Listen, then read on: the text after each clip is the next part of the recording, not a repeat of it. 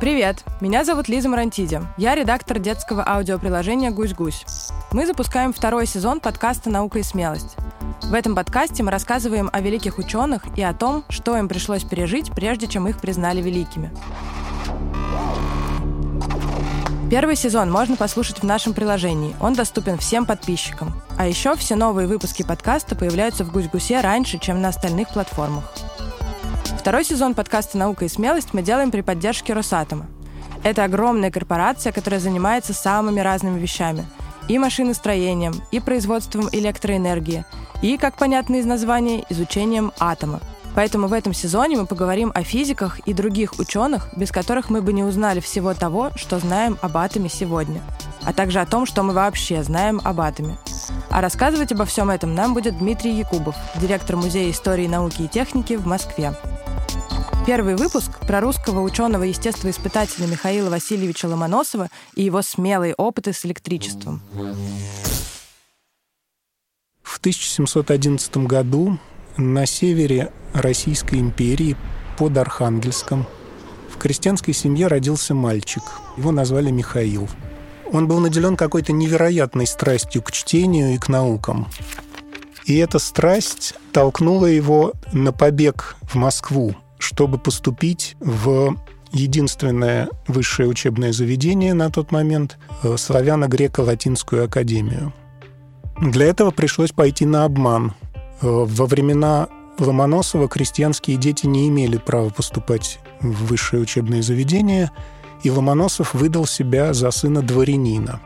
В другой раз он соврал, что он сын священника, тоже не для красного словца, а потому что ему очень хотелось поехать в Оренбургскую экспедицию. Это, правда, была не научная экспедиция, а военная и торговая, но поехать все равно очень хотелось. И Ломоносов назвал себя сыном священника – Обман раскрылся, потому что кто-то вспомнил, что при поступлении Михаил говорил другое. А, состоялось расследование, но удивительно, что его не отчислили и не наказали, а наоборот поощрили и отправили в академию учиться дальше. Такая у него была страсть к науке, что он готов был даже обманывать и рисковать, лишь бы только продолжать учиться.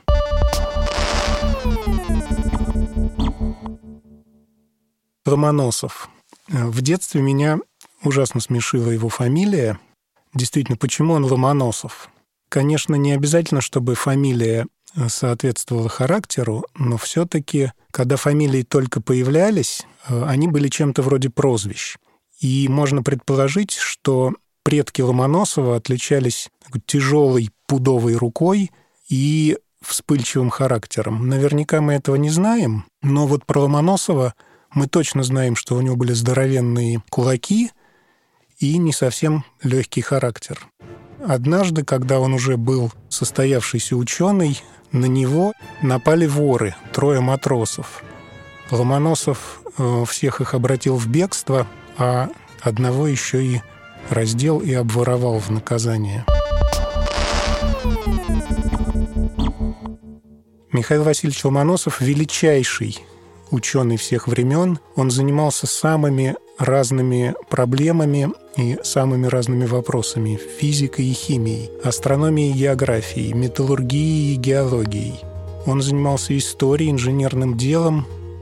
Таких людей, которые оставили свой след в самых разных науках, называют полимат – универсальный человек. Настоящих полиматов не так уж много. Это редкость. Например, Леонардо да Винчи, Николай Коперник, Исаак Ньютон, Бенджамин Франклин, Дмитрий Иванович Менделеев. Их всех можно отнести к полиматам. Некоторых античных древних ученых тоже смело можно назвать полиматами, универсальными людьми. Аристотель, Птолемей и Ротосфен. Но чем ближе к нашему времени, тем меньше таких ученых становится, тем труднее быть универсальным человеком – потому что знаний накапливается все больше и больше, и один человек, даже если он гений, уже не может охватить все, что накоплено. Сейчас мы уже привыкли, что студенты начинают учиться в одной стране, продолжают учиться в другой. Это называется студенческий обмен. Но 300 лет назад в Европу отправили учиться только трех самых талантливых студентов, и среди них был Ломоносов. А сейчас я прочитаю отзыв педагогов, который пришел из Германии, где Ломоносов учился. Только не подумайте, пожалуйста, что это был единственный отзыв из Германии. Были и другие. Но этот отзыв очень многое говорит о характере Ломоносова. Он, то есть Ломоносов, через меру предавался разгульной жизни. Пока он сам здесь еще был на лицо, всякий боялся сказать про него что-нибудь, потому что он угрозами своими держал всех в страхе. Даже став адъюнктом, то есть помощником профессора в Академии наук, Ломоносов не угомонился. Вот такая жалоба поступила на него в 1743 году. Поносил профессора Винсгейма и всех прочих профессоров многими бранными и ругательными словами. Называл их плутами, грозил профессору Винсгейму, что он ему зубы поправит. Ломоносов на 17 лет младше профессора Винсгейма, и он обещает ему поправить зубы. Э, не нос, конечно, сломать, но, в общем, неизвестно, чем дело кончилось, поправил ли Ломоносов Винсгейму зубы, но на 8 месяцев его посадили в тюрьму, и только после следующего разбирательства для его довольного обучения, то есть чтобы он достаточно хорошо обучился, его решили освободить, но жалование урезать, очень сильно оштрафовать. А еще он писал неприличные стихи и, конечно, все время со всеми спорил. Для чего я все это рассказываю? Наш подкаст называется «Наука и смелость». Наука, исследование и смелость, дерзость стоят рядом. Дерзкими были многие ученые. Мыслящий человек всегда рискует, потому что как только вы начинаете по-настоящему самостоятельно мыслить, вы начинаете спорить с авторитетами. И это всегда риск. За такой риск Бруно попал на костер, а Галилей был осужден на очень тяжелую изоляцию. Лев Вандау попал в тюрьму, а Сахаров попал в ссылку. Вы не можете изучать новое и не рисковать. Это просто закон. На то оно и новое, вы не знаете, что вас там ждет. Под угрозу может быть поставлена ваша репутация, если теория окажется неправильной. Или даже ваша жизнь, если эксперименты связаны с опасностью, как это было у Ломоносова.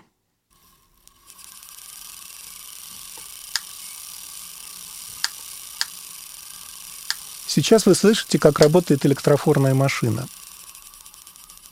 Это такое устройство, которое прямо у нас в комнате может создавать маленькие настоящие молнии, но это устройство появилось значительно позже, на сто лет позже, после того, как Ломоносов начал свои исследования. И батарейки тоже появились позже, и розетки, из которых можно было взять электричество, все это появилось через 100 или 150 или 200 лет после Ломоносова – а изучать электричество очень хотелось. И можно было взять янтарную палочку, потереть ее э, шелком и получить крошечную искорку. Можно было погладить кошку, поднести палочку к волосам, они встанут дыбом. Но все это очень маленькое электричество, и Ломоносову, и его хорошему другу Георгу Вильгельму Рихману хотелось чего-то более серьезного, и они придумали что для исследования электричества можно ловить молнии.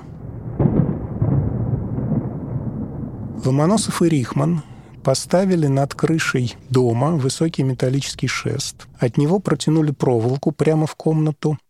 И когда начиналась гроза, специальный измерительный прибор, он назывался указатель Рихмана, показывал, насколько сильно электризуется воздух. Все это устройство вместе называлось громовая машина – потому что тогда еще не очень понимали, гром и молния – это одно явление или это два разных явления. Перед грозой и во время грозы напряжение усиливалось. Указатель Рихмана фиксировал очень большие значения. И становилось понятно, что да, молнии как-то связаны с электричеством. Но вообще говоря, молнии могли оказаться чем угодно. Беда в том, что ни Ломоносов, ни Рихман, ни Франклин, который похожие опыты проводил ровно в то же время в Америке, никто даже не мог представить, какое огромное напряжение сосредоточено вот в этом разряде, который бьет из облака. Сейчас мы знаем, что там может быть больше миллиарда вольт. В розетке 220 вольт, и это уже очень опасное напряжение. А вы представьте, во время грозы бывает 1 миллиард 300 миллионов вольт. Всего этого во времена Ломоносова не знали, и в 1753 году произошла трагедия. Во время грозы Рихман, проводивший измерения, погиб. Ломоносов невероятно из-за этого переживал, винил себя, потому что он считал, что на месте Рихмана должен был быть он. Как вы уже поняли, характер Ломоносова был не самый простой, скажем так. А с Рихманом они подружились и дружно работали по крайней мере 8 лет. Ломоносов называл Георга лучшим профессором. Помните, как он Винсгейма называл, да? А Георг – лучший профессор. Вспоминал про бывшее с ним согласие и дружбу. Вместе с э, Георгом Рихманом они придумывали приборы и планировали совершенно невероятные эксперименты. Например, они захотели выяснить во время артиллерийской стрельбы, происходит что-то похожее, электризуется воздух, как во время грозы, или нет. И как раз за три месяца до гибели Рихмана им удалось это выяснить. Каждый год в честь коронации императрицы Елизаветы устраивали большой салют, большой праздник – и одновременно залпом стреляли 50 пушек. Ломоносов и Рихман измерили электризацию воздуха во время салюта и не обнаружили ровно ничего. То есть пламя от пороха, они поняли это, это не то же самое, что пламя молнии. И все это они с Ломоносовым обсуждали, спорили и находили какие-то решения. За час до гибели Рихмана Ломоносов увидел, что будет сильная гроза, и уже обдумывал, об этом он пишет позже, что надо Георгу Вильгельму показать цветные искры, синеватые, весьма красные и вишневые. То есть Рихман не верил, что такие искры могут быть, а Ломоносов как раз собирался ему такие искры показать. И вдруг вот мгновенная смерть. Конечно, все это произвело неизгладимое тяжелое впечатление на Ломоносова. Ломоносов пишет письмо Ивану Ивановичу Шувалову, который в те годы очень опекал молодую российскую науку и всячески способствовал ее развитию. Вот что пишет Ломоносов. Некоторые совсем непонятные устаревшие слова я заменил, но содержание осталось прежним что я ныне к вашему превосходительству пишу, считайте чудом, потому что мертвые обычно писем не пишут. Я не знаю еще, или сильно сомневаюсь, жив ли я или мертв. Я вижу, что профессора Рихмана громом убило в тех же точно обстоятельствах, в которых я был в то же самое время. Они с Георгом Рихманом по очереди работали с этой установкой, с громовой машиной, и Ломоносов мог легко оказаться на месте Рихмана. Далее Ломоносов подробно описывает случившееся, как он сам начал эксперименты, как отошел так очень буднично пообедать, и как к нему прибежал в слезах слуга Георга э, и рассказал о случившемся – Именно поэтому он говорит, что по всем обстоятельствам на месте Рихмана должен был быть он, Ломоносов. И в конце письма он просит у Шувалова две вещи. Пенсию для вдовы и для маленьких детей, у Рихмана их осталось трое, и чтобы сей случай не был протолкован противу приращения наук. То есть он просит, чтобы после этого случая не было никаких гонений и запретов на дальнейшие исследования. Пенсию семье Рихмана не назначили. И это позорный факт. Отказали за неимением таких примеров. То есть, раз раньше так не делали, то и сейчас не будем ничего платить. Что касается превращения наук. Опыты с электричеством ненадолго запретили, потому что действительно нужно было время, чтобы разобраться в случившемся, разработать какие-то меры безопасности. Риск, на который шел Рихман, на самом деле был осознанным. Э, и Рихман, и Ломоносов, и Франклин уже знали, как немножко себя защитить. Уже было изобретено такое устройство громоотвод. Но Рихман считал, что громоотвод снижает точность измерений, и поэтому им не пользовался. После этой трагической истории были разработаны правила, которые уже запрещали эксперименты без громоотвода. Да, точность будет ниже, но зато все останутся живы. Когда вновь разрешили исследования, Ломоносов к ним с жадностью вернулся, сделал очень неожиданное и смелое предположение. И молнии, и те крошечные искорки, которые проскакивают, когда мы гладим кошку, это одно и то же. Он э, сделал такое предположение и позже смог его доказать. И вот так шаг за шагом делались новые открытия. Александр Вольта открыл химический источник тока, то, что мы сейчас называем батарейкой. Очень важно, что это безопасный источник. Джеймс Максвелл придумал, как описывать электричество с помощью математики. Майкл Фарадей изобрел удивительную машину, которая называлась генератор. Она производила электрический ток при вращении.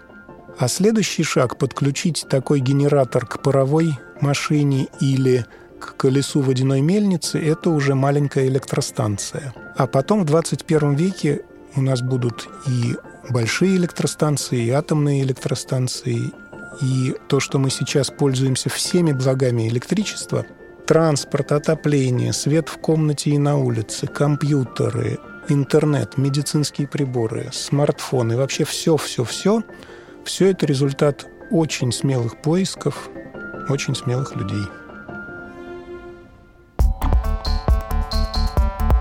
Это был первый выпуск подкаста «Наука и смелость», который мы делаем при поддержке госкорпорации «Росатом». А еще недавно Росатом запустил просветительскую платформу Homo Science для подростков и всех, кто интересуется наукой. Там известные ученые и блогеры говорят о науке так, чтобы всем было понятно и интересно. Кстати, на сайте проекта можно послушать подкаст про электричество из тепла, бесшумный холодильник и электричество в космосе.